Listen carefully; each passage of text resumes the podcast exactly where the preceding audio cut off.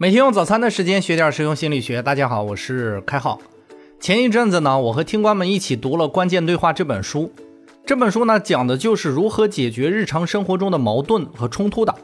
结果看完之后呢，很多的伙伴都跟开浩反馈：为什么我看这本书就学不会呢？看的时候明明知道发火是不好的表达状态，但是每次问题出现的时候，我还是会先发火呢？这个其实很好理解。我们之所以学了新的东西，却依旧保持旧的策略和行动，是因为心理定势的存在。心理定势呢，是心理学专用名词，讲的是我们用特定的方式去处理问题，而忽视了其他合理的方式的心理现象。为了更好的解释心理定势，我们先给大家讲一个小故事。著名的诗人歌德有一天在公园散步啊，在一条狭窄的道路上呢，他碰到了经常在报纸上骂他的评论家。冤家路窄嘛。那个时代和我们现在一样，人红是非多，歌德也不例外。果然呢，这个评论家先开火了，他傲慢地对歌德说：“你放心吧，我是不会给傻子让路的。”你说听到这样的话，别说那么有个性的歌德哈，普通人也受不了呀。你这儿还有三分土性呢，这要是放东北的话，削他都是轻的，一般人啐他一脸唾沫都很正常。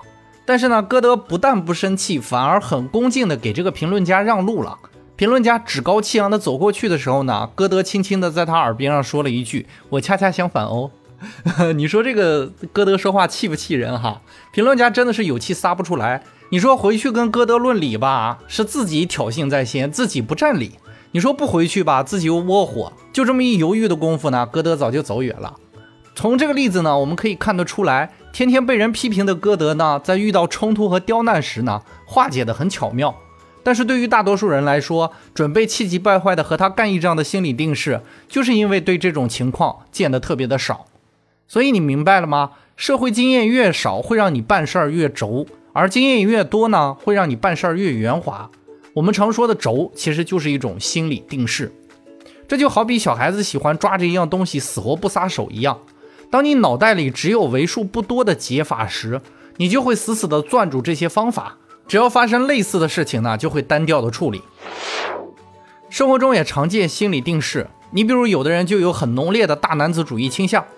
大男子主义倾向呢，其实就是一种心理定势。我的一个朋友有一次喝酒吹牛嘛，他就说：“他说老婆不能惯着，一定要严厉，每天用吓唬的方式去管他，他就可老实了。你要一给他点好脸色呢，他就开始作妖。”于是呢，我就问他，我说：“你是不是没见过能受得了好脸色的人呀？”那照你这么说的话，哥几个关系要想好，是不是每天必须得揍你呀？他听了之后哑口无言哈。几个听了窝火的哥们儿也哈哈大笑。所以呢，对待某些处理问题绝对化的人呢，你千万别跟他生气，而是要同情他，因为他没吃过没见过嘛。